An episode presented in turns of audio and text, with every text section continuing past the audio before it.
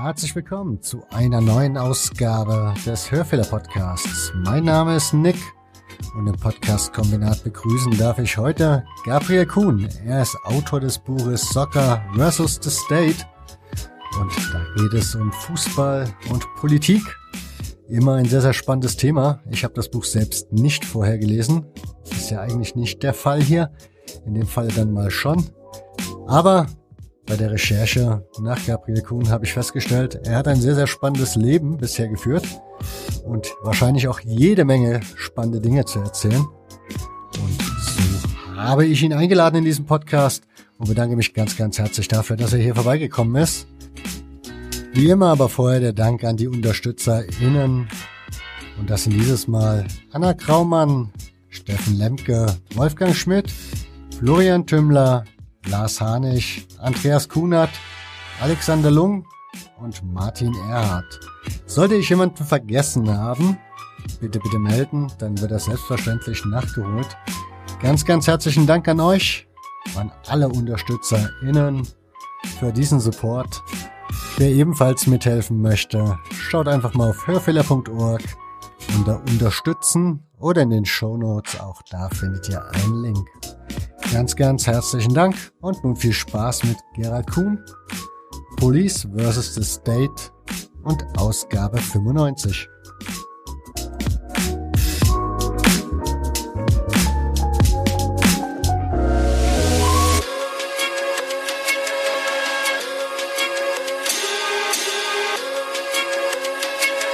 Denn meine allererste Frage ist, du hast mir geschrieben, dass du in Österreich aufgewachsen bist. Ja natürlich, wie das so ist, habe ich natürlich geguckt, was gibt's im Internet über dich und habe dann Wikipedia einen Eintrag über dich gefunden, ziemlich ja. lang sogar. Und ja. da steht drinne, dass du in, in, der Türkei, England und in den USA aufgewachsen bist. Ja, das ist, das ist, das ist nicht falsch, aber wenn da gar nichts über Österreich drinnen steht, dann ist es ähm, äh, etwas äh, verwirrend.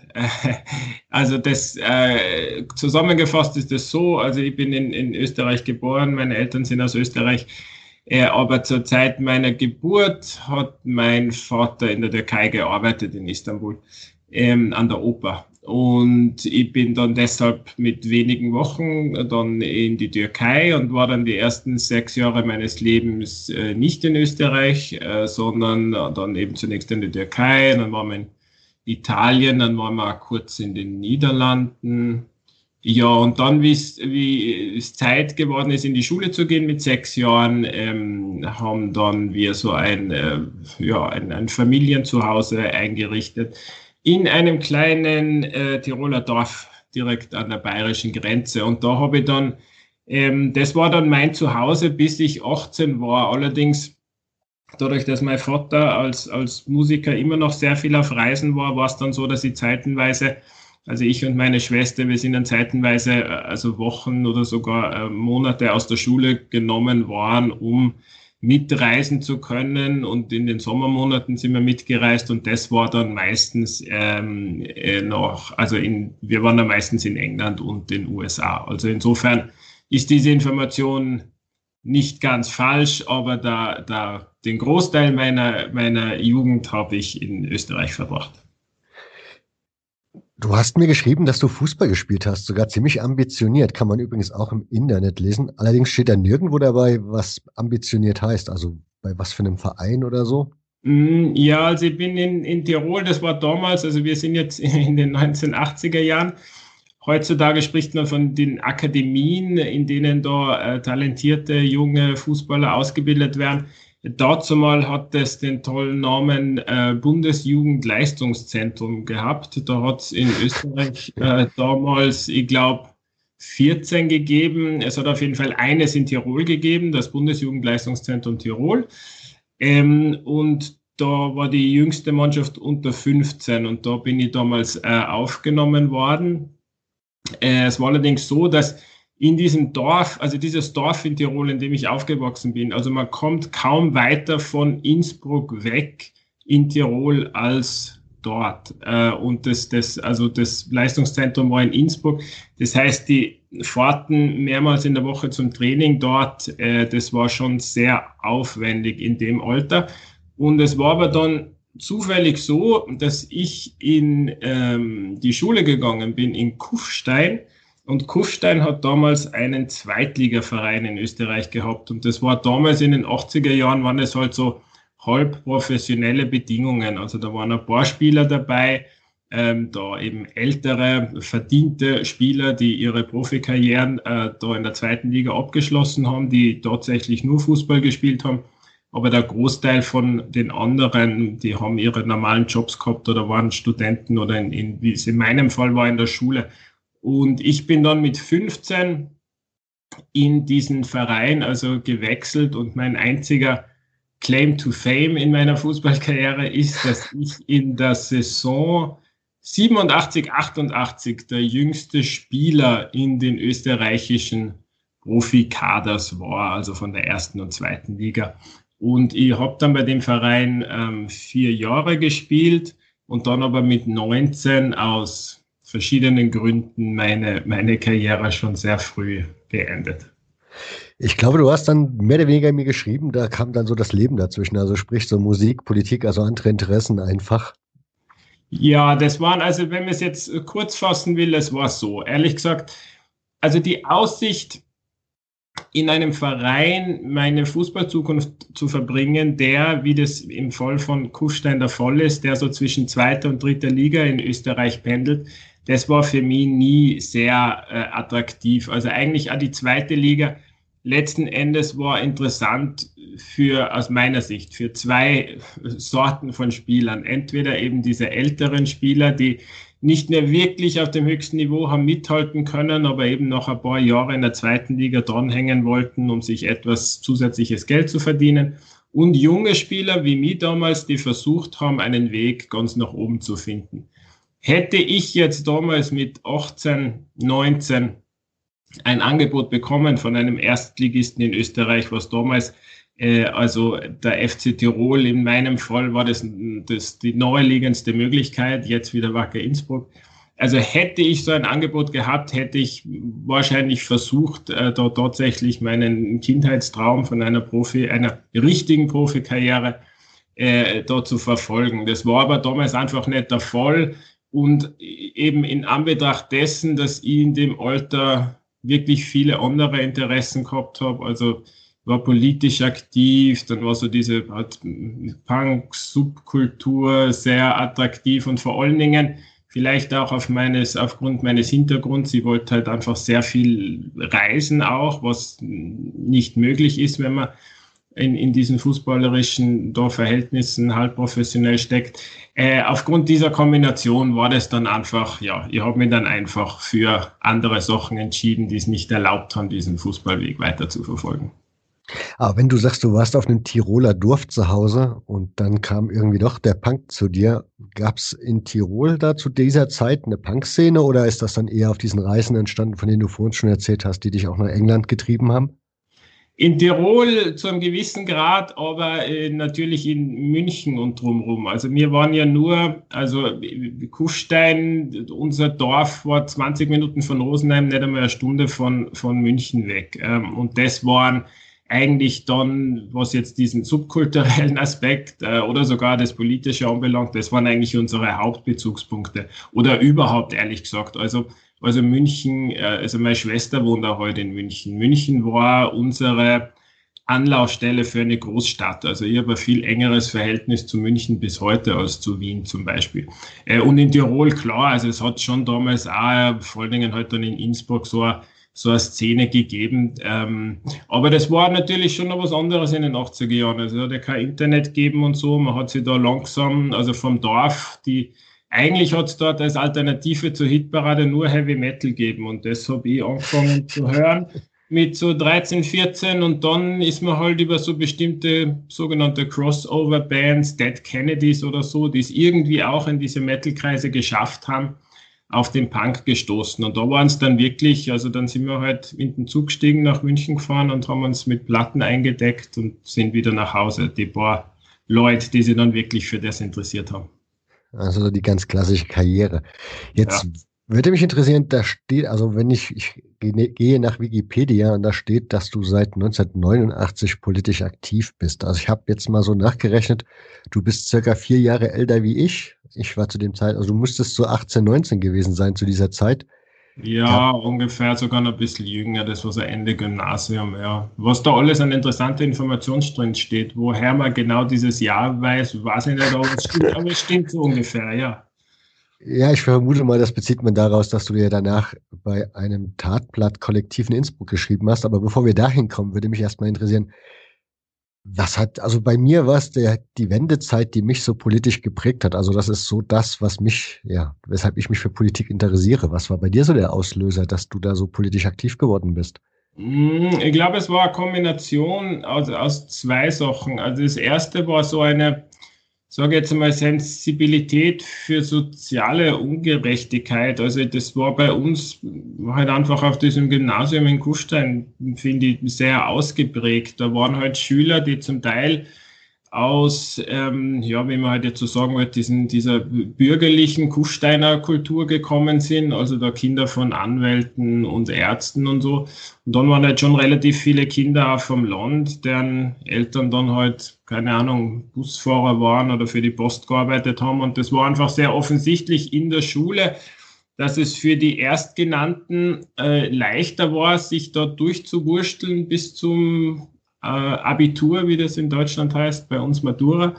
Äh, und nicht deshalb, weil sie irgendwie besser gewesen wären oder fleißiger, sondern einfach halt aufgrund so sozialer Kontakte oder auch der finanziellen Möglichkeiten der Eltern, da Nachhilfe zu organisieren und so.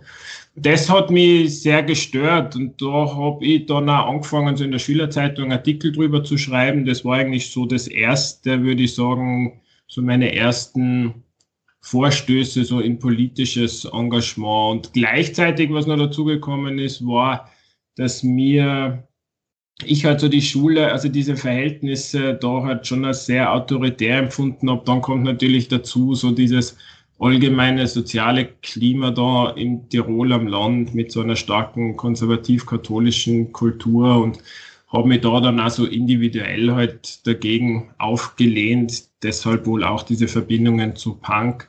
Und es war wohl eigentlich so diese Verbindung so von individueller, individueller Rebellion und so einem gewissen sozialen Bewusstsein, die mich dann immer mehr, wodurch ich dann immer interessiert da so an linker Politik war. Und so.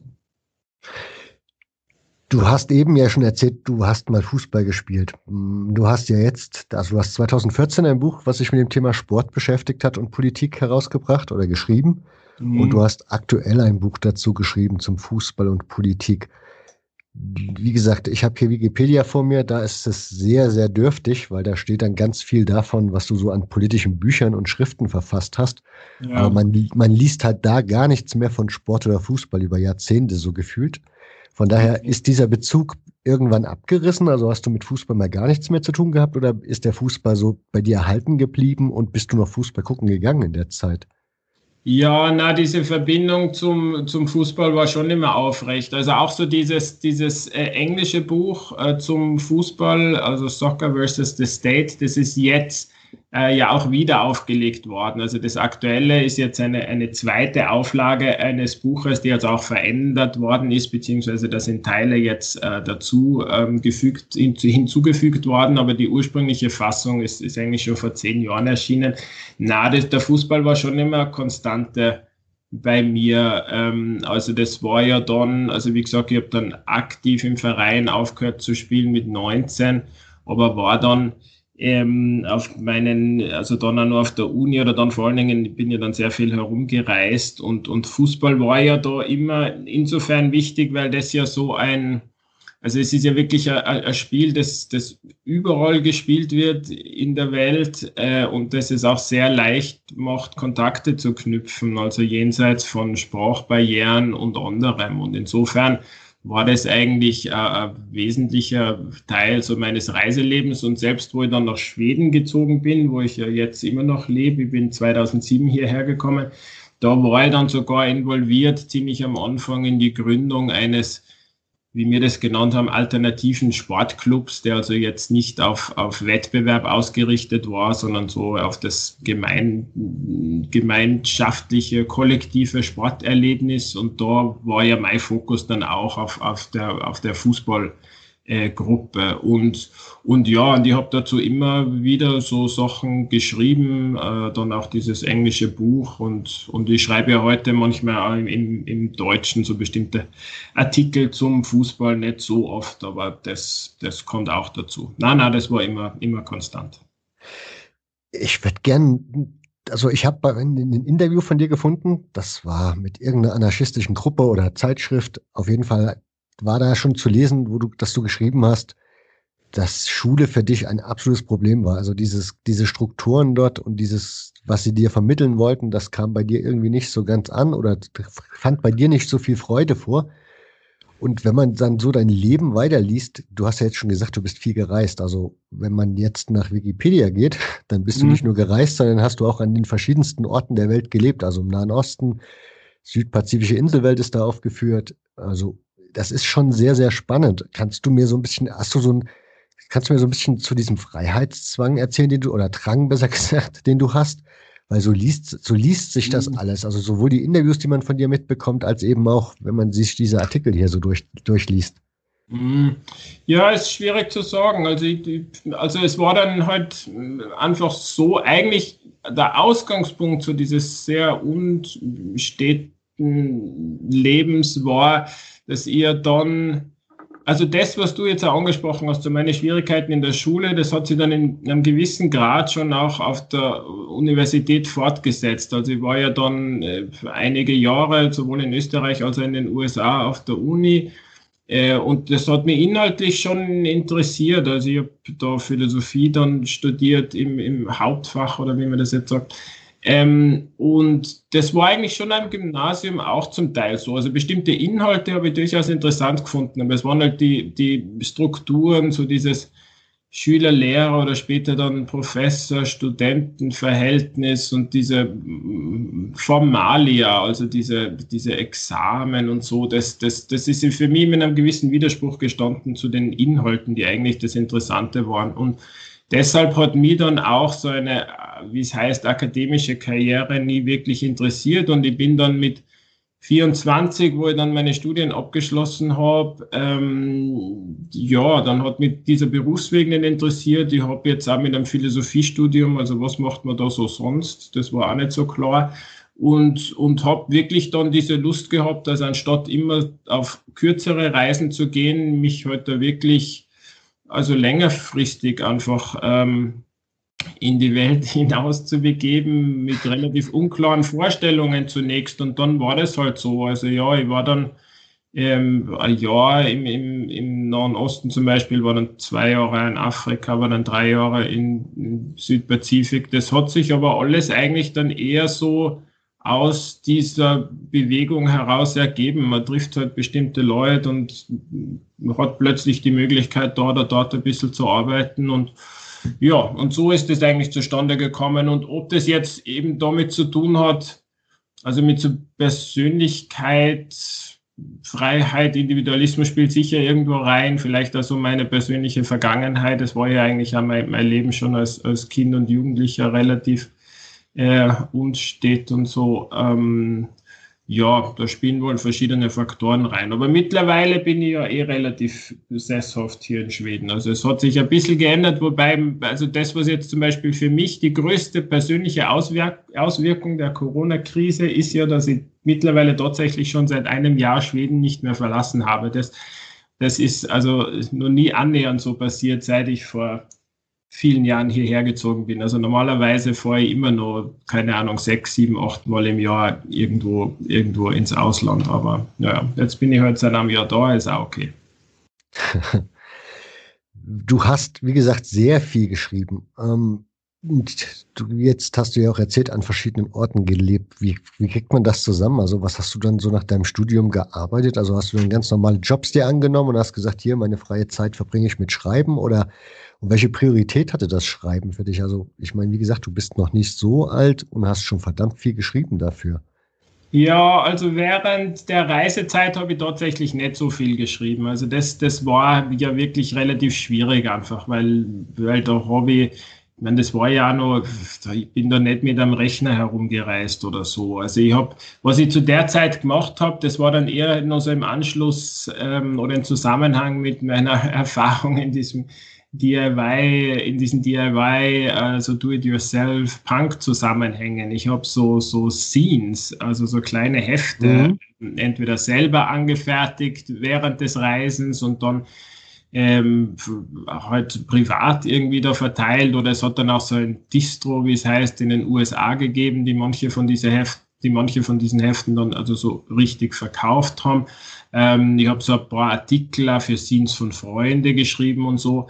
Und es war dann eigentlich eher zum Schluss so meiner Reisejahre, also das hat dann wohl so angefangen 2004, 2005, wo das dann auch wirklich leichter war, geworden ist, also so Internetzugang zu finden, ziemlich egal wo man war äh, und sie dann also Rechner borgen zu können und so. Da habe ich dann angefangen, vor allen Dingen auch so mehr Übersetzungsarbeit wieder zu machen und so. Und das war dann natürlich gut, weil das eine einfache Einkommensquelle während der Reisen war.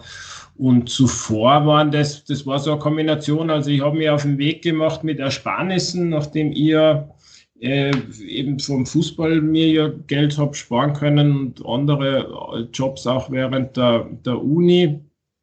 Ähm, und, und dann, das war zum Teil war das so klassisch, halt Teller waschen, Strand aufräumen und so.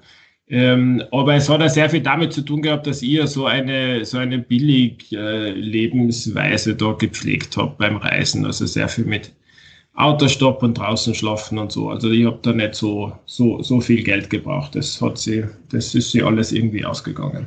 Und das, Entschuldige, und das Schreiben jetzt, also das habe ich ja jetzt wirklich da wieder weit intensiver betrieben, seit ich halt jetzt äh, eben seit äh, 2007 hier in Schweden lebe und ja ganz andere Voraussetzungen habe, eben mit Zugang zu Bibliotheken und Zeit und, und den, ähm, einem Computer und so weiter.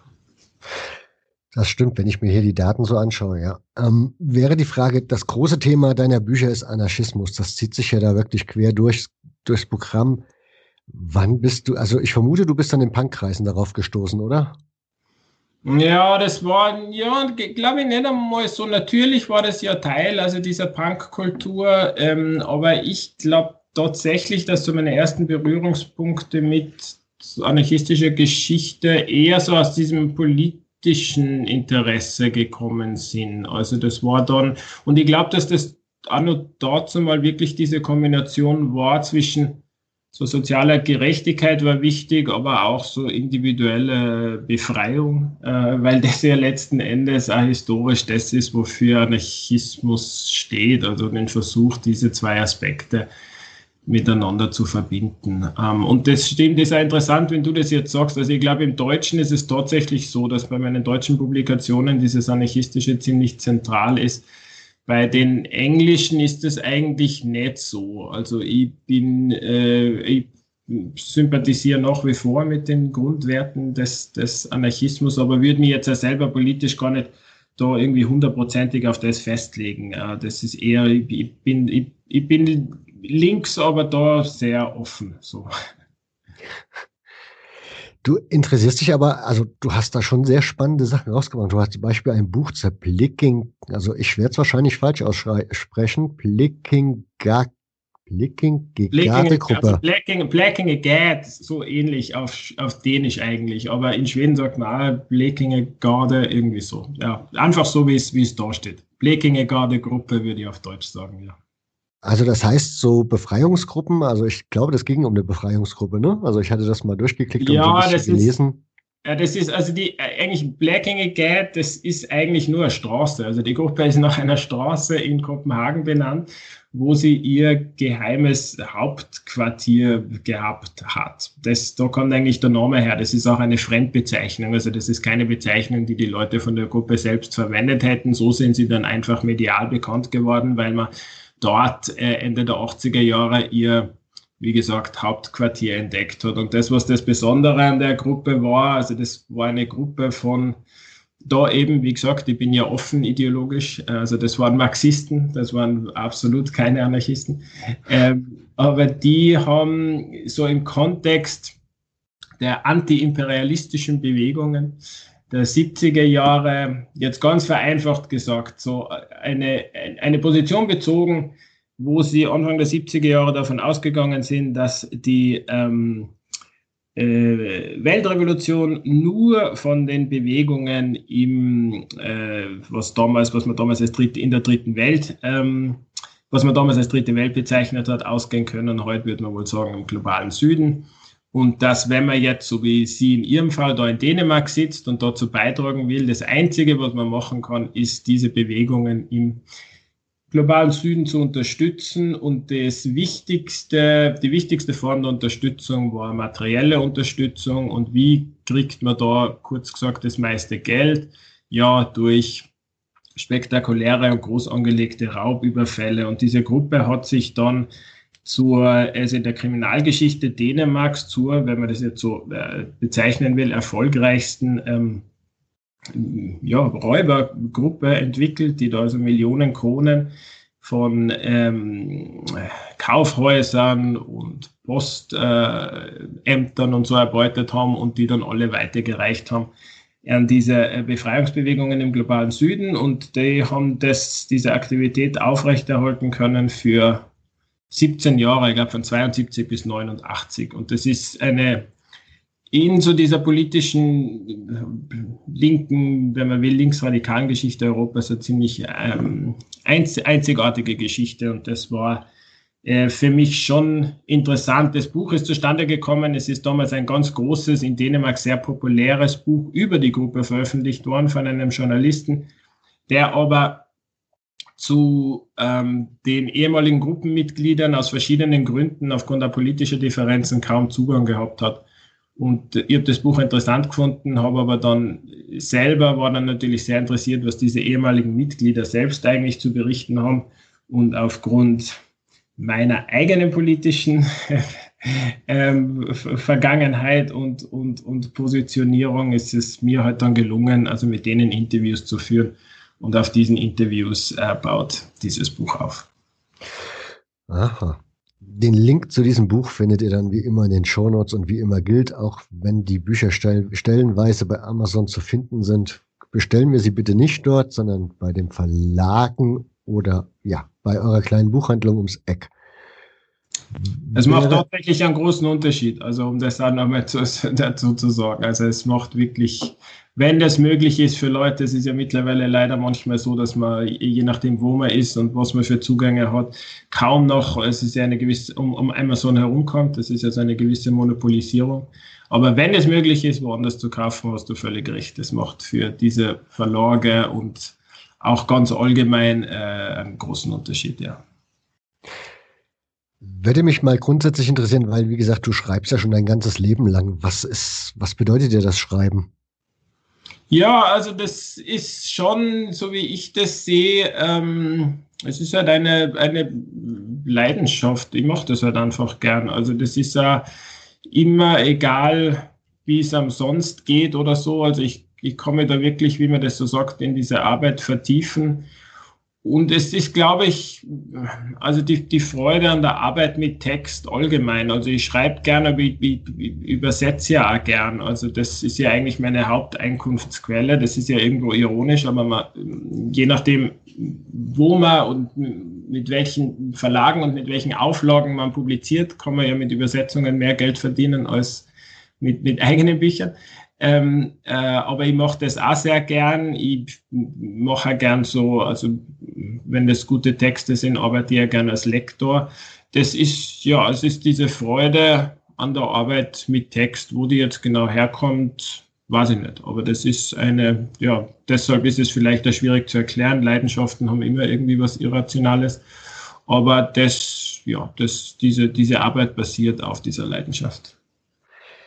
Kommen wir mal zu deinem Buch, zu deinem aktuellen. Ich war etwas erstaunt, denn ich hatte es dir ja schon der E-Mail geschrieben. Ich mir ist, ich glaube, das Cover ist mal irgendwann so durchgeflogen bei mir, aber da steht Soccer drauf. Das ist dann bei mir schon wieder okay. Soccer, gut, brauchen wir nicht. so ungefähr. und habe dann aber jetzt dann, wie wir uns geeinigt hatten, dass wir uns jetzt hier so treffen, hatte ich dann bei Twitter verkündet, dass wir zwei uns zu einem Podcast-Termin treffen und daraufhin gab es sehr viel Resonanz. Also es hat mich sehr, sehr erstaunt. Es scheint sehr viele Menschen zu geben, also in meiner Twitter-Bubble oder Fußball-Bubble, mhm. die sich, die sich mit diesem Buch scheinbar schon auseinandergesetzt haben oder das zumindest wahrgenommen haben. Wie mhm. ist da überhaupt so? Du hast jetzt schon gesagt, es gab eine zweite Auflage oder es gibt mittlerweile eine zweite Auflage.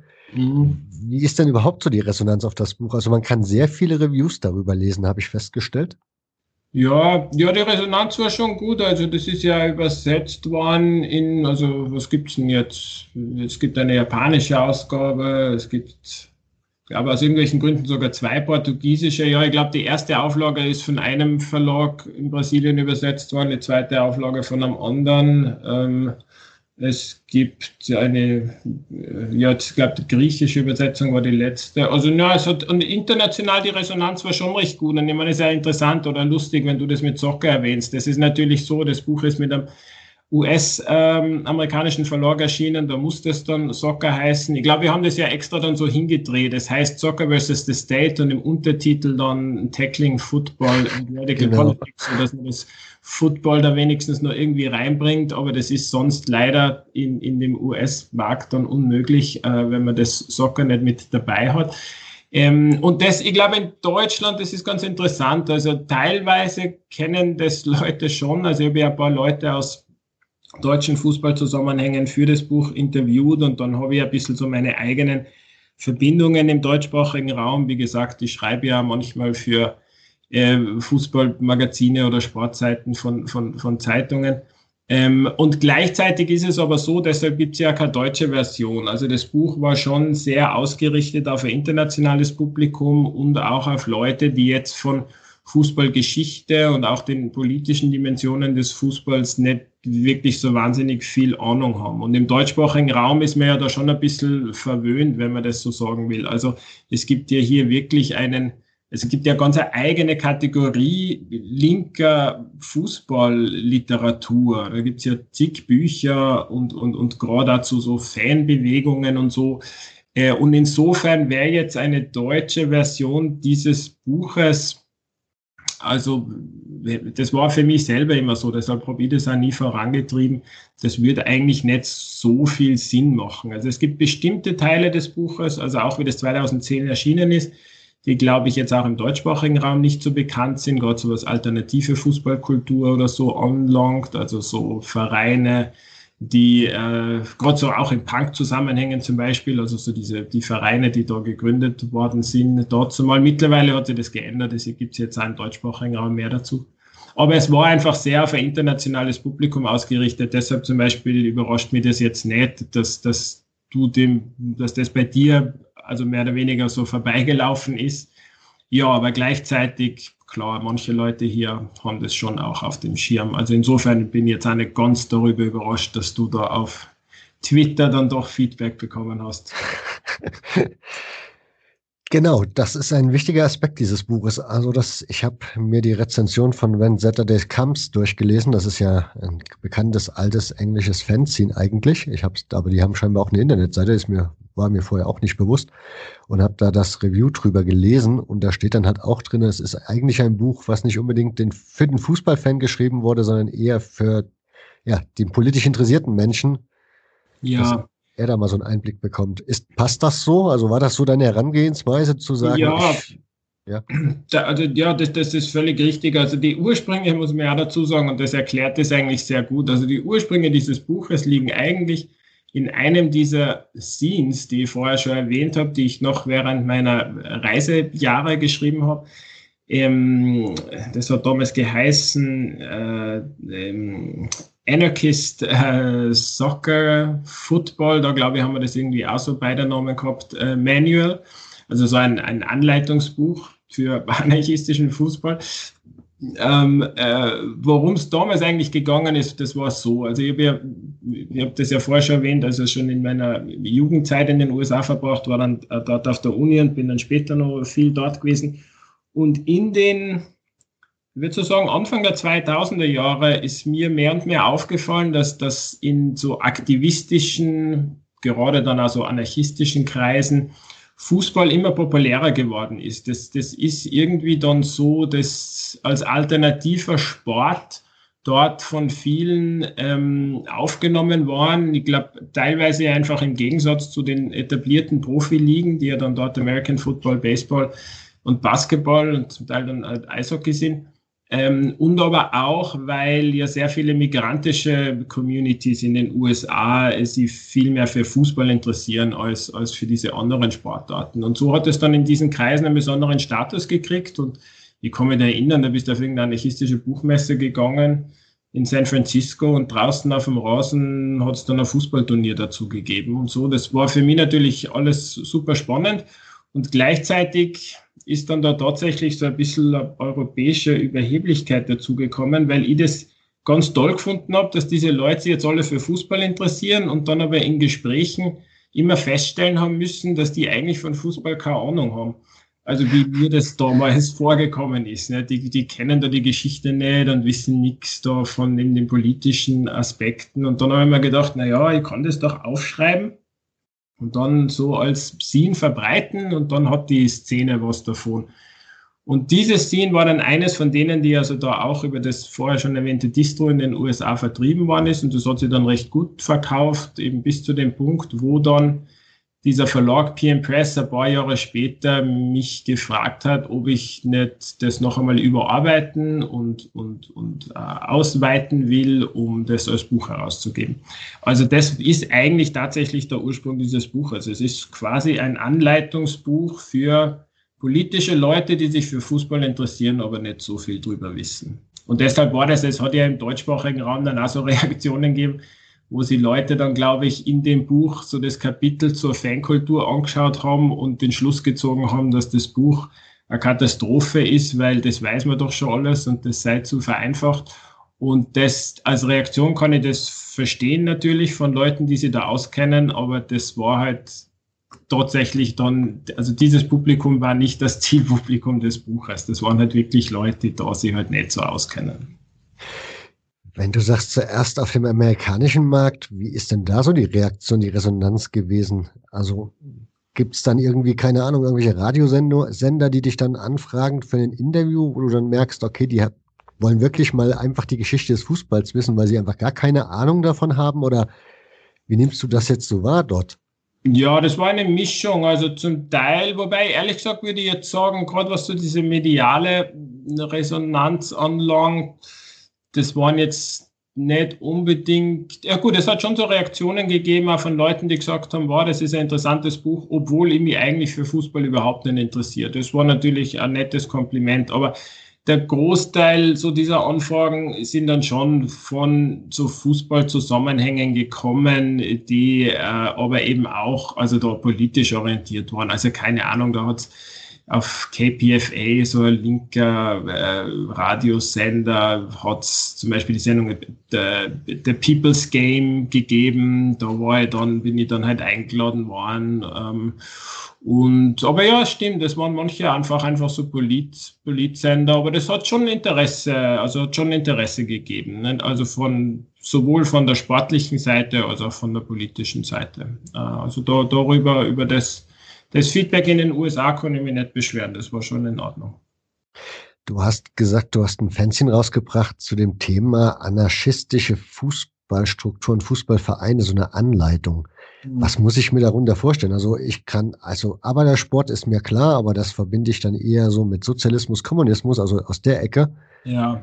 Mit Anarchismus verbinde ich jetzt irgendwie beim Fußball nur sehr wenig, also Sokrates oder so, aber ansonsten Ja, na, ich glaube, ich weiß nicht, ob Sokrates selber sich so, also wo der sich jetzt genau da verortet hat. Na, der Titel, ehrlich gesagt, das war ja eher, der war ja eher gewählt, um da eben eine bestimmte Szene anzusprechen. Also man muss sich ja auch erinnern, wenn man das jetzt so ganz kurz äh, historisch aufrollen will, politisch, also gerade der Anfang der 2000er Jahre, nach diesen mittlerweile da legendären Protesten gegen das äh, Treffen der, ähm, wie heißt es denn auf Deutsch, Welthandelsorganisation mhm. äh, in Seattle 1999, da hat sich ja so eine neue aktivistische Kultur entwickelt, die sehr anarchistisch geprägt war. Also durch den Zusammenbruch der Sowjetunion dann Anfang der 90er Jahre schon diese marxistische äh, Linke war ja äh, also relativ diskreditiert und es hat ja da so einen, einen, einen Lehrraum gegeben, der dann eher von so jungen, eben mehr antiautoritär, anarchistisch äh, inspirierten Leuten gefüllt worden ist. Und das war eigentlich diese breitere aktivistische Szene, das war ja so ein ganzer vager Anarchismus. Also plötzlich haben sie alle möglichen Leute da als Anarchisten, Anarchistinnen bezeichnet. Die haben jetzt, also von der Geschichte des Anarchismus auch nicht zwangsläufig so viel Ahnung gehabt. Aber das war eigentlich, der Titel war eigentlich, um, um diese Szene anzusprechen in dem Buch, also in dem Heft selber damals, das ist ja das gleiche wie bei Soccer vs. The State, da tauchen schon anarchistische Referenzen auf, aber eigentlich geht's da, das, was du schon angesprochen hast, es geht ja teilweise um die Geschichte des Arbeitersports, es geht teilweise um die Geschichte überhaupt so, also Verknüpfungen zwischen dem, was man jetzt als linke progressiver Politik bezeichnen würde und dem Fußball. Es geht um linke Fan Fanszenen, Antifa und so. Also so wahnsinnig spezifisch anarchistisch ist es nicht. Deshalb ist dieser, dieser Begriff ja dann auch im, im Buchtitel dann einfach da verschwunden. Aber wie ist das eigentlich bei dir selbst? Also die Frage habe ich mir halt gestellt. Du hättest Profifußballer werden können. Da denke ich mir, das passt mit Anarchismus aber irgendwie so gar nicht zusammen. Ja, hätte es werden können, das ist ja die Frage. Es war, es war, es war nicht, es war kein, kein, ja, ich, ich war irgendwie nahe dran, so kann man es wohl sagen. Es, es wäre vielleicht so geworden, hätte ich mich da mehr reingekniet, aber ja, so kann, so kann man das formulieren. Ich war da schon irgendwie, hab da geschnuppert an dieser Welt, ja. Aber wenn man so Fußballfan ist, ne, da ist ja, also mir geht's zumindest so, manchmal fällt es einem schwer, sich morgens noch im Spiegel anzuschauen, weil man einfach Dinge mitträgt durch seinen Besuch, sein Interesse für den Fußball, ja. die man ja eigentlich sehr abstoßend findet. Wie, das muss dir doch noch wahrscheinlich viel extremer so gegangen sein, weil du dein, also ich führe ja ein spießiges Leben im, Ver im Verhältnis zu dir. Du hast ja scheinbar deine Werte so relativ gut durch die, durch die Gegend, also durch deine, ja, durch dein Leben getragen von daher, wie Ja, das schaut von außen auch immer besser aus als sonst. Ich bin, ja, ich habe schon auch meine spießigen Züge, aber, aber ja, nein, ich, ich verstehe schon, wie du meinst, aber, aber vor allen Dingen auch in Bezug so auf das Fußball nochmal, das habe ich ja vorher nicht angesprochen, eigentlich bei der Frage, warum ich dann mit 19 äh, aufgehört habe, Fußball zu spielen. Nicht? Also ich habe da die, das betont, dass ich einfach andere Sachen machen wollte. Und das stimmt natürlich. Gleichzeitig war das natürlich schon auch damals so, dass, dass mir also klar, man hat da mit Widersprüchen zu, zu kämpfen. Nicht? Also das, das Milieu, in dem man sich da bewegt, ähm, ist natürlich jetzt nicht unbedingt eines, das dem entspricht, was man, was man sich da so als, sage jetzt als gerade als Anarchist, also als, als gesellschaftliche Utopie ausmalt.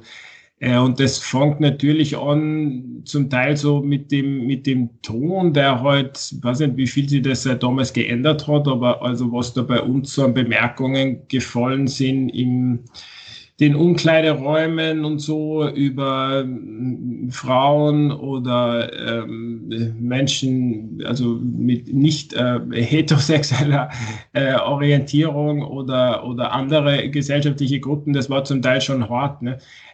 Der Teil, aber ehrlich gesagt, das hat, war jetzt für mich nie so das große Problem, weil ich da immer gefunden habe, da hat es Handlungsmöglichkeiten gegeben. Also da, wenn man jetzt dort aufgewachsen ist, wo ich aufgewachsen bin und den Schmäh dort beherrscht, da kann man ja immer dann entsprechende Antworten geben und die Leute ein bisschen herausfordern. Und so das habe ich eigentlich eher immer fast ein bisschen spannend gefunden, dass man da diesen, diese Gesprächskultur ein bisschen beeinflussen kann. Das größere Problem für mich war eigentlich, das, ähm, das größte Problem war das, das Umfeld des Vereins. Also da würde ich auch wieder anschließen an so meine Erfahrungen in der Schule oder an der Uni. Also einfach diese Institutionen mit ihren Hierarchien und ihren Leuten in Machtpositionen, gegen die man relativ wenig ausrichten kann. Und beim Fußball, also selbst auf dieser bescheidenen Ebene, wo wir uns damals bewegt haben, da in der zweiten österreichischen Liga, ich meine, du hast halt da Leute, die im Verein sehr viel zu sagen haben als Vorsitzende oder Sponsoren.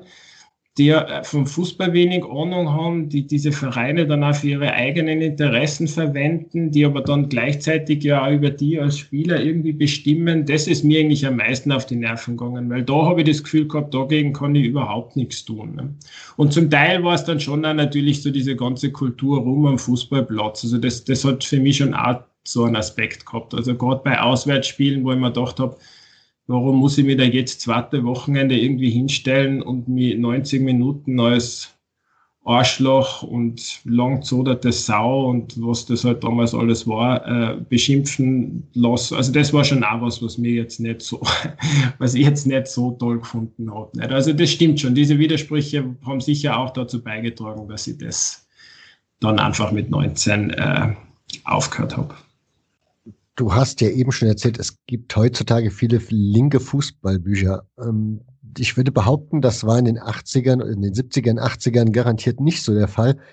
Da hat man als Linker, glaube ich, eher mit Fußball wirklich wenig anfangen können.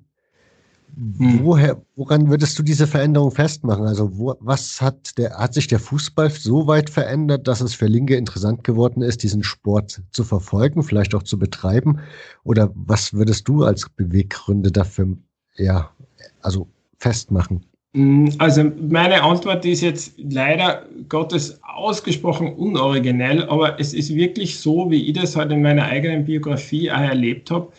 Also, also das, was da rund um St. Pauli passiert ist, so Mitte der 80er Jahre, glaube ich, hat schon also extreme Bedeutung gehabt für das, wie sie dann die Fußballkultur in Deutschland ganz allgemein weiterentwickelt hat. Und das gibt es natürlich heute. Also ich habe Freunde in Hamburg, die finden ja St. Pauli ganz fürchterlich, weil das halt jetzt alles so durchkommerzialisiert sei und so weiter. Und da gibt es wie bei allen Sachen gibt es ja alles Mögliche zu kritisieren und in Frage zu stellen und so. Aber ich glaube, für den Wandel in der Fußballkultur, vor allen Dingen für die Möglichkeit, sozusagen positiv äh, eine linke Fußballkultur, eine Fußballidentität überhaupt zu entwickeln oder da auch aufrecht dafür zu stehen, also sowohl anderen Fußballfans gegenüber, aber auch, aber auch, sagen wir jetzt, politischen Leuten gegenüber, die Fußball eigentlich scheiße gefunden haben, dass man sich das plötzlich auch einfach so offensiv getraut hat und so. Das ist meines Erachtens wirklich also entstanden über die Faninitiativen da bei St. Pauli Mitte der 80er Jahre, die ja dann auch äh, ganz direkt, das lässt sich alles genau nachvollziehen. Also ohne St. Pauli hätte es ja dann ein paar Jahre später auch nicht äh, BAF gegeben. Also anfangs ja das also Bündnis antifaschistischer Fußballfans mhm. und dann aktiver. Und, und selbst international, also diese internationalen äh, Zusammenhänge so rund um Antifa-Fangruppierungen, das lässt sich jetzt natürlich nicht ausschließlich, da kommen dann in anderen Ländern noch andere Einflüsse rein, aber schon sehr stark letzten Endes halt auf, auf dieses ganz interessante äh, ja, St. Pauli, Hafenstraße, Milan-Tor, 80er Jahre Phänomen zurückverfolgen. Also ich glaube schon, dass das ganz ein entscheidender Punkt dafür ist. Dann kommen natürlich nur dazu, um das noch zu sagen, natürlich also die Deutsche mit dem, mit dem 50 plus 1 Regeln und so, da gibt es natürlich auch in der, in so der historischen Fußball, ähm, Organisation des Fußballs ja nochmal Voraussetzungen dafür, dass, dass das hier dann vielleicht, äh, also hier, ich bin jetzt in Schweden, aber dass das gerade in, in, in Deutschland, äh, dass es da nochmal andere Möglichkeiten gegeben hat, so eine linke Fußballkultur äh, zu entwickeln. So klar, die Voraussetzungen müssen stimmen. Äh, ansonsten wäre das auch vielleicht damals in Hamburg so nicht passiert. Aber das ist schon so als historischer Ausgangspunkt ganz entscheidend, finde ich. Ja, würde mich mal interessieren, weil wir darüber noch gar nicht gesprochen haben. Bist du eigentlich selber Fan von irgendeinem Fußballverein? Oder Nein, warst du es mal? Ja, schon, aber eigentlich bin ich ja kein Fan. Also das fällt mir ja immer auf. Viel gerade so, wenn ich mich ja so in linken Fußballzusammenhängen bewege, wo es ja sehr viel um Fankultur geht und das, das ja unterstützt. Das ist ja aus allen möglichen Gründen super, dass es da eben linke Fußballfans gibt und so. Aber ich selber bin ja tatsächlich äh, kein Fan. Also ich habe jetzt selber Fußball gespielt, habe das gern gemacht und habe bis heute so ein sehr starkes, also ich habe Freude am, am, sowohl am Spielen selber als auch am Zuschauen und habe auch so ein sehr analytisches Interesse am Spiel und dann vor allen Dingen eben so ein soziologisch-politisches, also was bedeutet der Fußballsport und so. Aber so diese Fans, das ist, ich war nie wirklich großer Fußballfan, ehrlich gesagt. Natürlich bin ich als Kind auch wieder apropos München. Wir sind natürlich nach München ins Stadion gefahren und so. Zum Teil dann natürlich nach Innsbruck. Äh, war ja dann auch so in den 80er Jahren der FC Tirol relativ erfolgreich und und, und habe dann schon Vereine, die mir halt sympathischer sind als andere. Also was weiß ich, was halt bei uns war zwar Tirol, aber direkt an der bayerischen Grenze. Also mir war die 60er immer sympathischer als Bayern. Das, das ist bis heute so. Nicht? Also klar gibt's da Vorlieben, aber ich bin nie, also dass ich da, also ich, ich, wär, ich würde keiner Ultragruppe, glaube ich, eine große Freude machen. Also ich, ich würde da, ich, ich passt da persönlichkeitsmäßig nicht. nicht ähm, aber ja, also, der Gedanke, der Gedanke ist mir auch gekommen, wie ich so das, also das, wie gesagt, Wikipedia teilt das ja auch dann nochmal auf in Leben und Denken, Tätigkeit und so. Und ja. wie ich das so gelesen hatte, dann dachte ich mir so, also in der Ultragruppe, das kann nicht so sein Ding sein wahrscheinlich. Wenn er schon in der Schule ja. irgendwie Probleme hatte mit den Strukturen, dann wird er das bei einer Ultragruppe erst recht abstoßend finden. Ja, abstoßend. Ich meine, wie gesagt, ich finde das super, die Leute sollen machen, was sie wollen, aber dass ich mich jetzt da hinstelle und irgendeinem Vorsinger nachsinge, also das würde ich halt nicht schaffen einfach das stimmt schon, ja. Aber man muss sagen, also gerade so gleichzeitig, um das jetzt auch zu sagen, also wirklich was Positives, ich bringe das Beispiel immer wieder. Also wenn ich so in politischen linken Zusammenhängen in bestimmten Gruppen nur ansatzweise den Einsatz und die Begeisterung sehen würde, die man so in Ultragruppen sieht, also die Zeit, die Leute aufwenden, da um ihre Choreos zu machen und so, das wäre ja unglaublich. Also das ist schon beeindruckend und toll, muss ich sagen. Also auch die Kreativität und so, also das würde ich gern mehr auch im politischen, diesen Teil der Ultrakultur würde ich gern mehr in politischen Zusammenhängen sehen. Ähm, und wie gesagt, also das vor allen Dingen, wenn es natürlich Gruppierungen sind, in einer politischen Stellung beziehen, dass das rein von einer politischen Perspektive her super wichtig ist, äh, ist, ist eh ganz klar. Also da, da, da gibt es überhaupt keine, da gibt es überhaupt keine Schwierigkeiten. Es ist, es ist, wie gesagt, nur die, nur die Persönlichkeitsstruktur.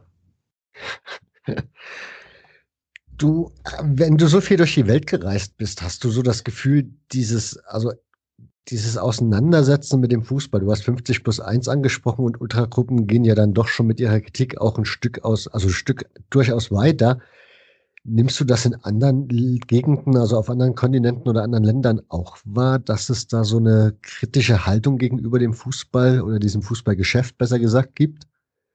Finde ich schon, das ist schon, äh, glaube ich, ausgedehnt wiederum. Also in, in Deutschland ist das heute nochmal sehr stark verankert, so allgemein in der Fußballkultur stärker als in anderen Ländern, aber, aber das, also dass es so kritische Fankultur gibt es ja eigentlich mittlerweile so ziemlich überall. Äh, Deutschland wird ja dann oft das Vorbild, ich meine, St. Pauli ist ja so eine ganz große Legende mittlerweile da in, in also wirklich global. Du kannst in irgendein besetztes Haus in Melbourne spazieren und plötzlich gibt es dann St. Pauli-Aufkleber. Also das, das, das glaube ich, gibt es schon. Also gerade hier in Schweden zum Beispiel gibt es ja so eine ähnliche Regelung wie 50 plus 1. Da gibt es natürlich entsprechende Diskussionen drum und auch sehr aktiv, aktive Leute in der Fanszene, die das auch verteidigen wollen. Ähm, na, das nehme ich schon wahr. Und dann gibt es halt Länder, keine Ahnung, wo, also dass, dass sowas zum Beispiel jetzt in England noch einmal eingeführt werden würde, das scheint ja quasi utopisch. Aber dann gibt es halt andere Entwicklungen. Dort gibt ja recht starke Entwicklungen in Richtung, also eigens, also sogenannte Fan geführte Vereine und so. Na, diese kritische Fußballkultur, da bin ich ja sehr gespannt, wie sie das weiterentwickeln wird. Ich denke, das dehnt sich immer weiter aus. Also selbst, du musst ja, glaube ich, heutzutage nicht einmal ein wahnsinnig politisch interessierter Fußballfan sein, um zu finden, dass dieser sogenannte moderne Fußball eigentlich scheiße ist. Das finden ja fast alle es, es, also was halt diese Spielansetzungen und die Macht so der großen Verbände und alles Mögliche betrifft ja, und die Gelder, die da fließen und der Einfluss des Fernsehens, das finden ja alle mies, aber es, es scheint halt an Alternativen zu mangeln, wobei, wie gesagt, ich glaube, es, es, es bewegt sich da schon so an der Basis ziemlich stark, also sowohl was die Fankultur betrifft, also eigene Vereine, kritische Auseinandersetzung mit diesem Phänomen, also da bin ich gespannt, was sich da die nächsten Jahre noch so entwickelt. Da würde ich auf schon einiges, das sehe ich schon sehr positiv. Ja, so diese fangeführten Vereine, wie betrachtest du das so für dich? Also geht dir das weit genug, wie das aktuell ist? Oder würdest du dir da durchaus wünschen, dass die noch ein bisschen kritischer, vielleicht noch ein bisschen mehr sich von diesem System DFB vielleicht auch abwenden würden?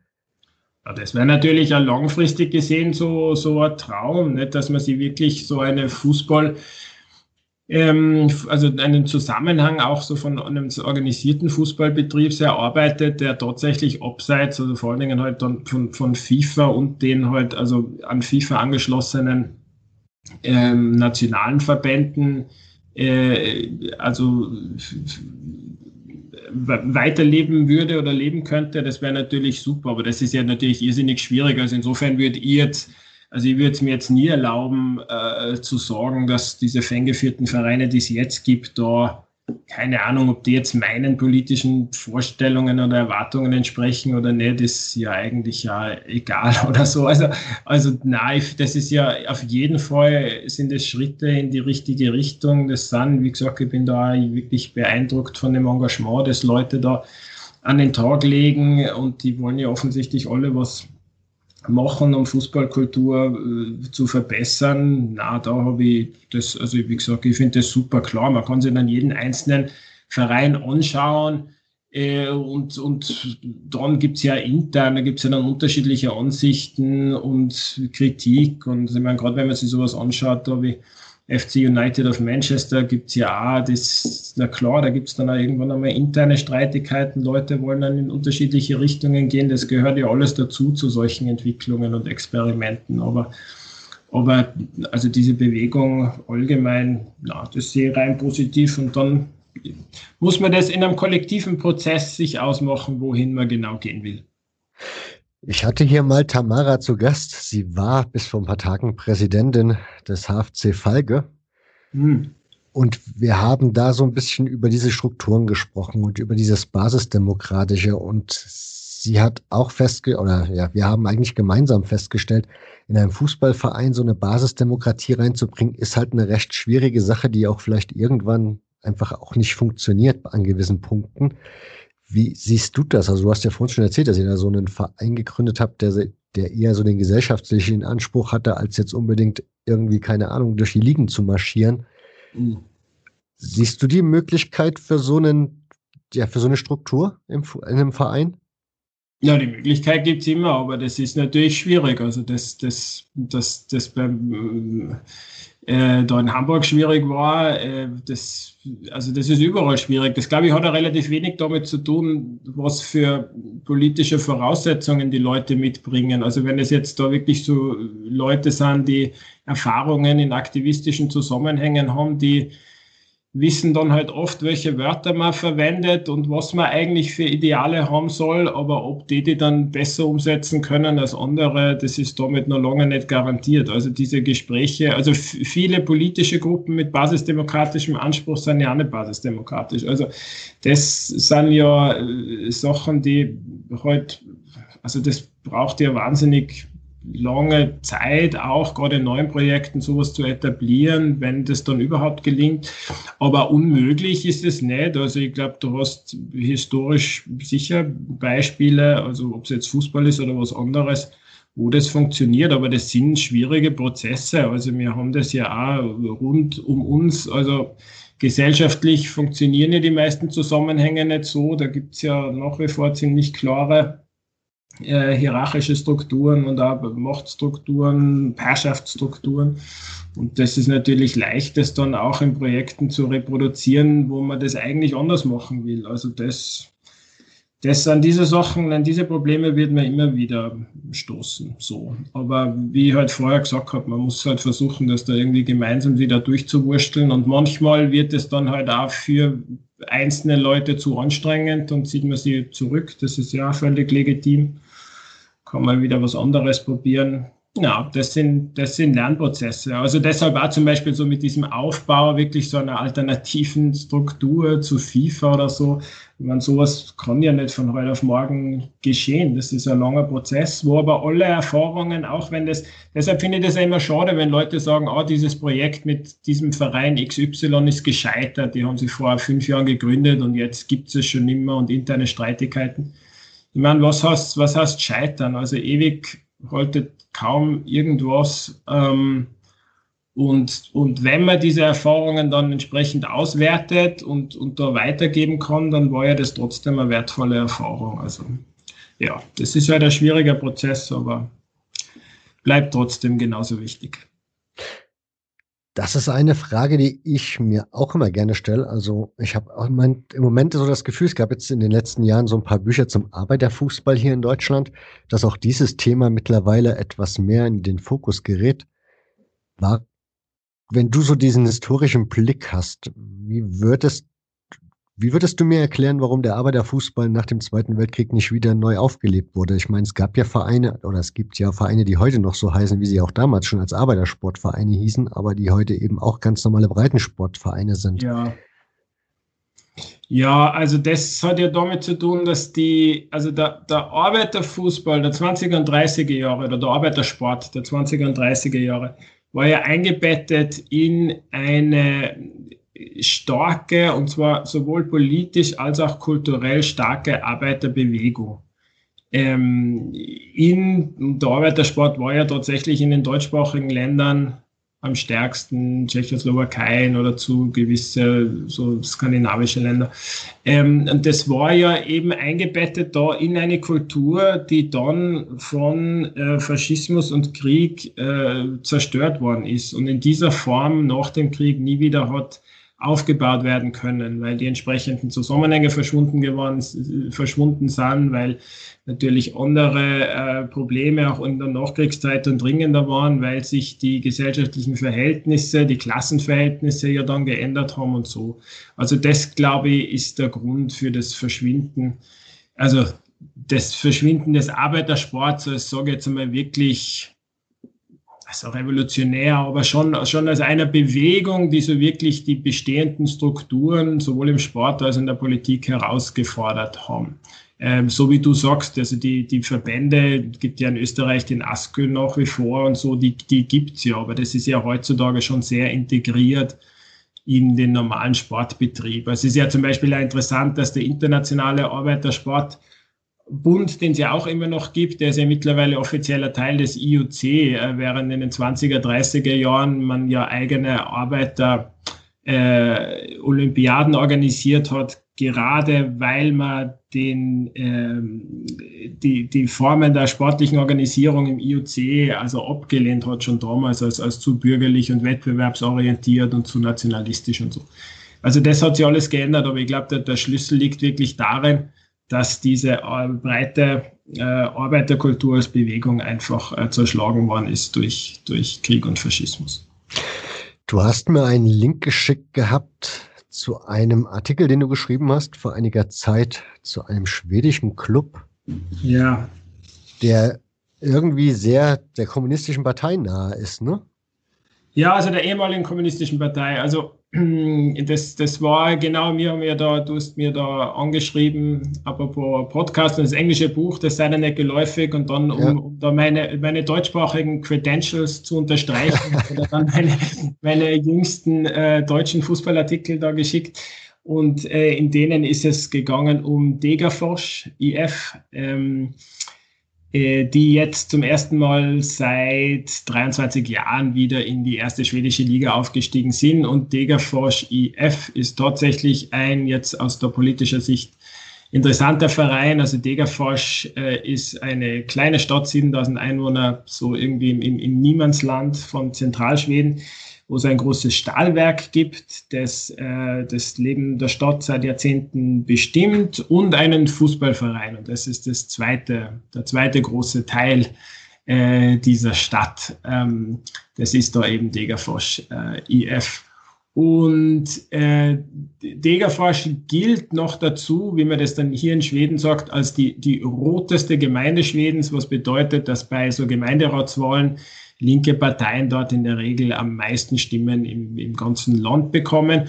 Und eine davon ist die, also wie es jetzt hier auch heißt, mittlerweile Linkspartei, die aber aus der ehemaligen kommunistischen Partei hervorgegangen ist. Das ist eine dieser vielen ehemaligen kommunistischen Parteien, die nach dem Zusammenbruch der Sowjetunion ihren Namen geändert hat und eben seither jetzt Linkspartei hier heißt. Und die hat, das war besonders augenscheinlich im Jahr 2010, da hat die, weil in Schweden werden Gemeinderatswahlen immer parallel mit den, den nationalen Parlamentswahlen durchgeführt.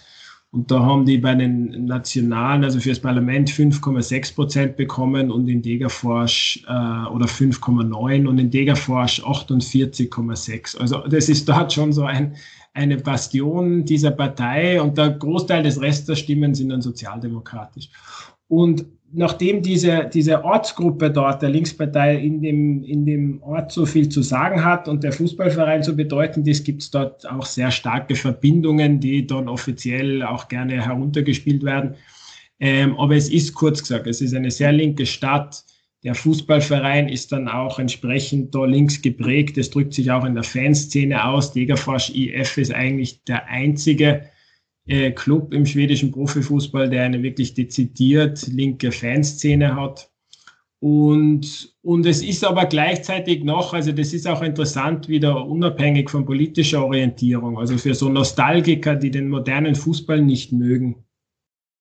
Dafür, also da ist Degerfors IF ein Traum, also das Stadion also schaut aus wie, was ist denn in Deutschland unter der Regionalliga, Landesliga, keine Ahnung. Also, Oberliga. Oberliga, genau. Also so ungefähr schaut dieses Stadion aus, in dem jetzt hier dann wieder Erstliga-Fußball gespielt wird. Die Vereinsstrukturen sind extrem familiär. Die meisten Spieler kommen da aus dem Umfeld ähm, von, von Degerforsch. Äh, ja, das ist halt, und, und das, und das, also dass diese Mannschaft das jetzt tatsächlich geschafft hat oder dieser Verein äh, jetzt noch einmal da in die erste Liga zurückzukehren, anstatt, wie man ihm das seit langer Zeit prophezeit, jetzt einfach völlig da in den unteren Amateurligen zu verschwinden, ist natürlich so eine dieser besonderen Fußballgeschichten, fast ein bisschen Fußballmärchen, äh, äh, ja, mäßig. Und und nachdem ich gar nicht so weit von Degerfors weg wohne und mir natürlich dieser Verein, seit ich nach Schweden gekommen bin, interessiert, habe ich jetzt da eben für, also sowohl für ein Palästerer, dieses äh, Fußballmagazin in Österreich, als auch für die junge Welt, für die manchmal auf die Sportseiten was schreibe, äh, Artikel dazu geschrieben. Ist das auch der Verein, wo du selber so hingehst, wenn du Fußball gucken möchtest? Oder gehst du überhaupt noch Fußball gucken? Also ich gehe ganz selten Fußball schauen, aber da würde ich natürlich, wie gesagt, ich bin ja nicht weit weg, gerade jetzt dann, wenn dann nächstes Jahr dort, heuer war es ja, hat man hier in Schweden nicht zum Fußball gehen dürfen, das ganze Jahr. Ähm, also insofern war das jetzt heuer überhaupt keine Frage, aber klar, gerade jetzt nächstes Jahr, wenn dann die ja wieder in der ersten Liga spielen, werde ich sicher manchmal hingehen. Ansonsten, also ich wohne ja mittlerweile da hier in der Nähe von Degerfors, denn die, die ersten Jahre habe ich in Stockholm verbracht und bin halt dort dann zu den bisschen kreuz und quer zu den Stockholmer Vereinen gegangen. Wie ich ja vorher schon gesagt habe, ich bin ja kein großer Fan, ich bin ja da eher habe da eher so allgemeines Interesse. Will mir dann die Stadion anschauen und die verschiedenen Vereine und gehe halt dann mit, mit manchen Freunden die gehen ja dann zu Djurgården in Stockholm und andere gehen zu Hammarby und wenn es passt, dann gehe ich halt mit.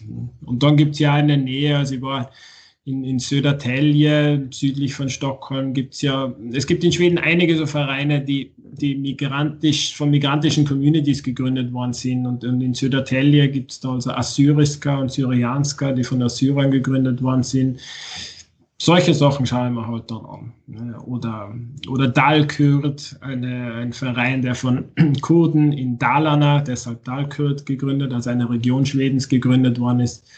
So, also ich, ich gehe da ein bisschen kreuz und quer. Ja. Würde mich interessieren, wir haben dieses Buch, dein Buch jetzt noch nicht so wirklich groß aufgerissen. Also wir haben jetzt schon ein bisschen drüber erzählt. In, ich habe ja, oder du hast ja schon verraten, dass ich dieses Buch gar nicht gelesen habe was ja normalerweise eigentlich nie vorkommt, wenn ich einen Autor einlade, aber das ist halt englischsprachig und ja, da ist mein Englisch noch weniger wie rudimentär, deswegen Ist das ja, schwierig? Habe ich ja Glück gehabt, dass du mich trotzdem eingeladen hast.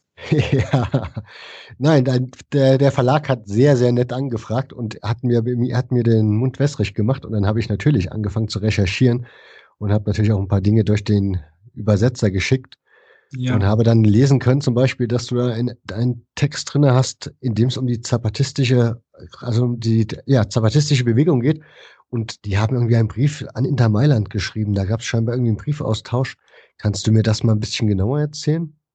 Ja, das war damals also diese, dieses anonyme oder unter Pseudonym agierende Sprachrohr für die zapatistische Bewegung, also Subkommandante Marcos ist mhm. ja, das kommt immer wieder durch, so in, in Stellungnahmen und, und Texten ist ja durchaus Fußball interessiert. Um, und es hat damals eine Verbindung gegeben zu Inter Mailand. Das war also, Zanetti war damals argentinischer Spieler, war damals Kapitän bei Inter Mailand und das, glaube ich, hat damit angefangen, dass ähm, der sich auch da politisch interessiert dass die, kann nicht sein, dass ich mich da täusche, aber ich glaube, es ist darum gegangen, wie man das halt da während des Jahres so macht, wenn Leute zu spät zum Training kommen oder so, dann, dann sammelt man ja da Geld ein und mit dem macht man dann so Mannschaftskasse, mit der man dann am Ende des Jahres oft irgendwas Besonderes macht. Und auf, auf Zanettis Initiative ist dann diese Mannschaftskasse nach einer Saison den Zapatisten gespendet worden. Und daraufhin hat sich dann so ein Austausch, also ein Briefaustausch ergeben dazwischen. Also Subkommandante Markus hat sich dann da wohl dafür, Entschuldigung, ähm, dafür bedankt.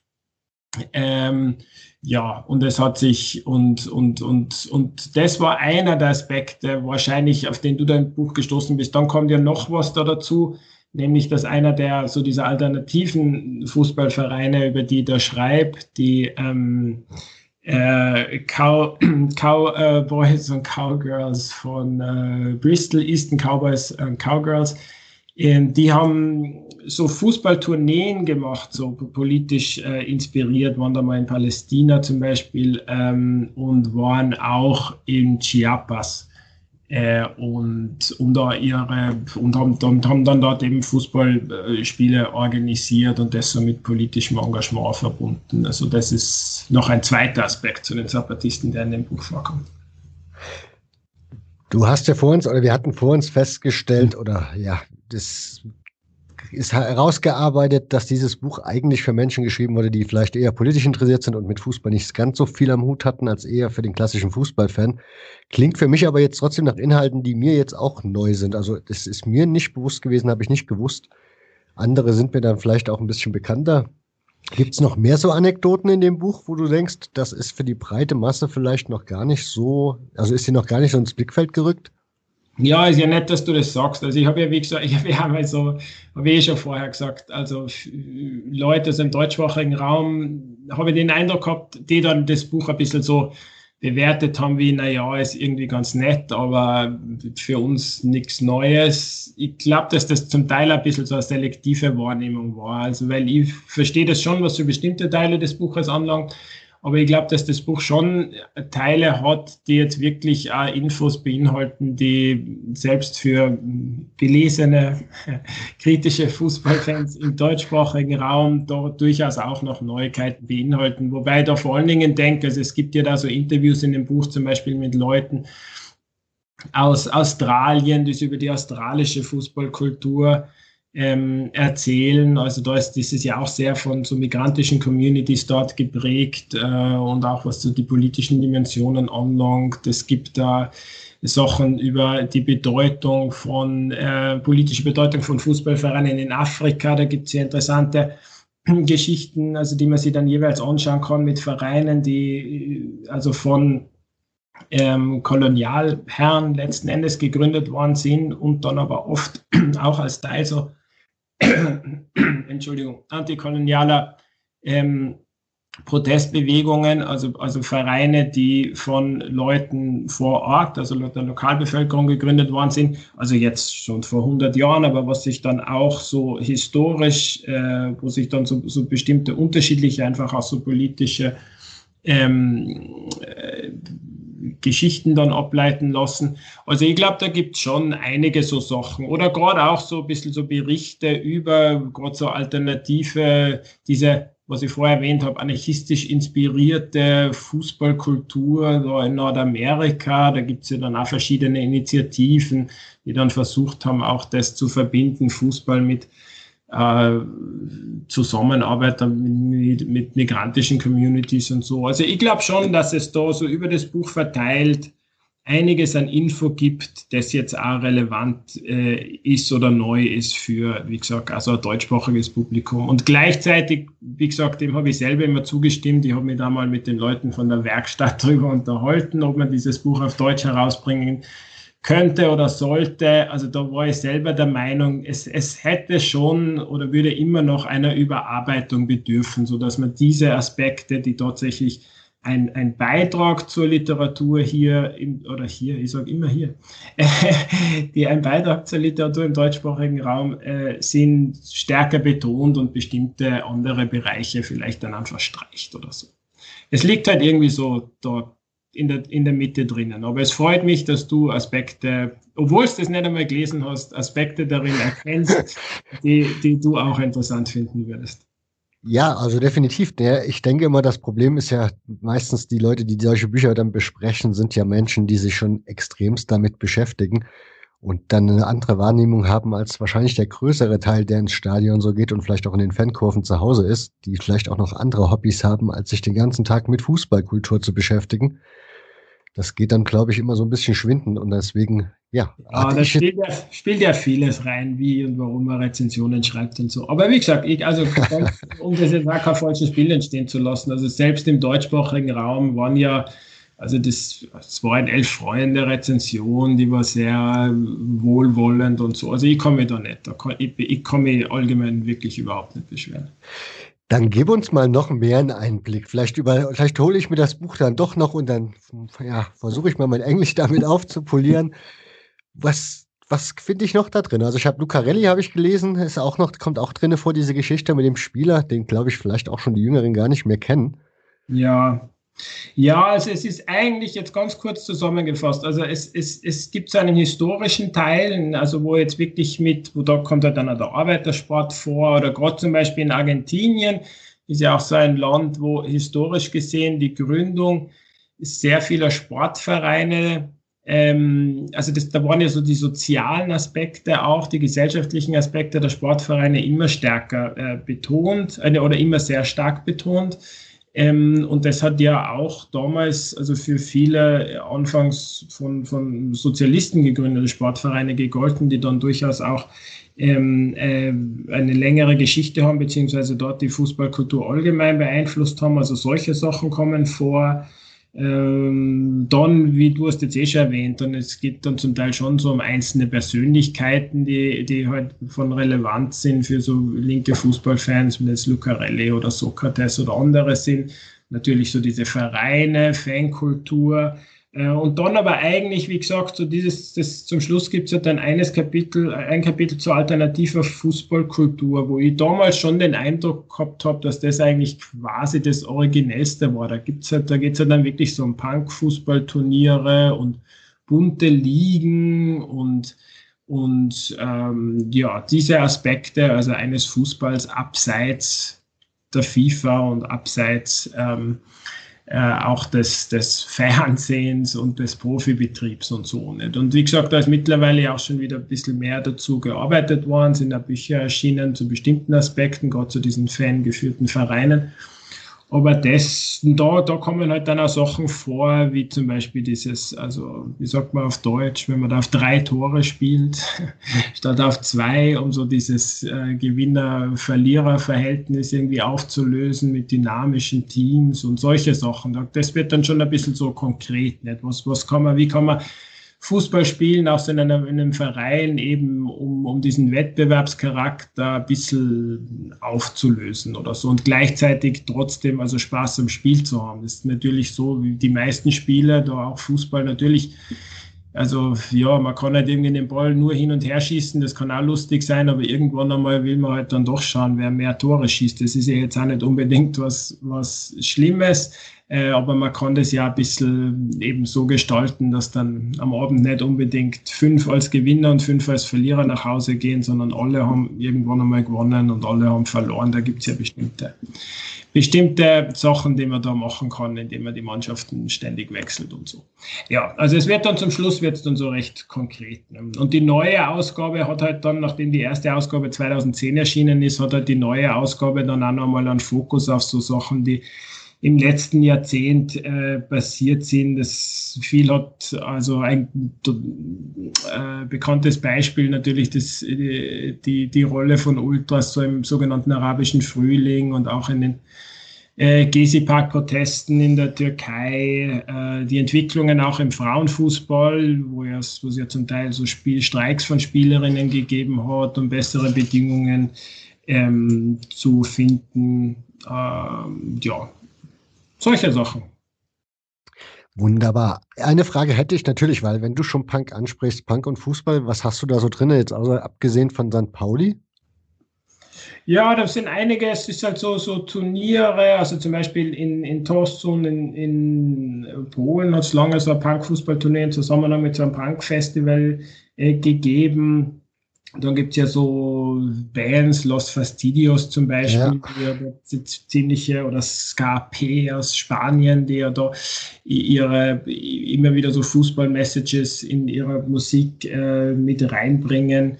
Es gibt ja ein paar so Blogs, die versuchen, so, so Punk und Fußball zu verbinden. Also das, das Punk-Element oder diese Referenzen ziehen sich eigentlich so bisschen durchs Buch einfach immer, immer durch. Nicht? Also auch gerade so wie wiederum diese aktivistisch-anarchistisch inspirierte Fußballkultur, da gibt es ja immer Berührungspunkte auch zu dieser, zu diesen subkulturellen Aspekten. Also das ist so ein, ein, ein durchgehendes Thema in verschiedener Form.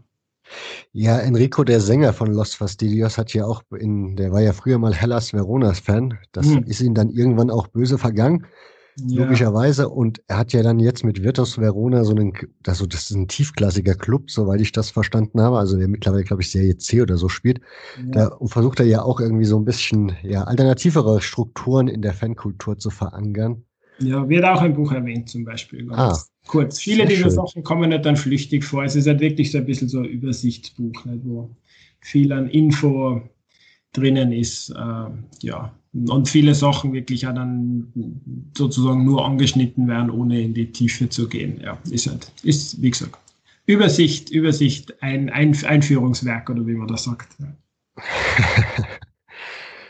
Wunderbar. Ich wäre mit meinen Fragen so weit durch, Gabriel. Hast du oder haben wir Aspekte vergessen? Haben wir irgendwelche Themen, die wir noch unbedingt ansprechen sollten?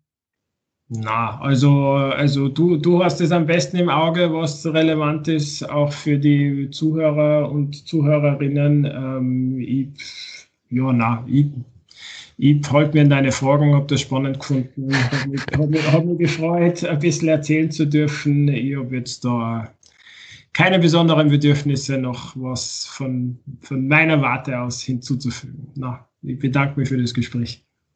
Wunderbar. Also dann für euch nochmal der Hinweis, ihr findet einen Link in den Shownotes zu dem Buch. Und ja, ihr solltet es euch zulegen. Ich werde es mir, glaube ich, jetzt auch noch holen, denn das klang jetzt doch sehr, sehr vielversprechend, dass da für mich doch viel Neues noch drin ist. Insofern ganz, ganz herzlichen Dank dir, Gabriel, dass du dir die Zeit genommen hast und diesem, ja, mir zur Verfügung gestanden hast für ein Gespräch. Und das war sie, die 95. Ausgabe des Hörfehler-Podcasts. Wenn ihr euch jetzt fragt, warum 95? Ich habe doch 97 da stehen. Nein, das war kein Versprecher, sondern es gibt Ende des Jahres einen neuen Feed und der wird zwei Ausgaben weniger enthalten, denn diese sind in den Sportfrei-Podcast gewechselt. Wenn ihr den noch nicht kennt, dann schaut mal vorbei bei Sportfrei. Ein wunderbarer Podcast zum ostdeutschen Fußball. Und da wird es auch die Tage eine neue Folge zum BFC Dynamo geben. Also auch da jede Menge gutes Hörfutter für alle, die nicht genug kriegen können. Und nun wünsche ich euch, ja, nein, frohe Weihnachten wünsche ich euch noch nicht, denn es gibt ja noch den Livestream am 22.12. Insofern eine gute Zeit bis dahin. Bleibt gesund. Ciao.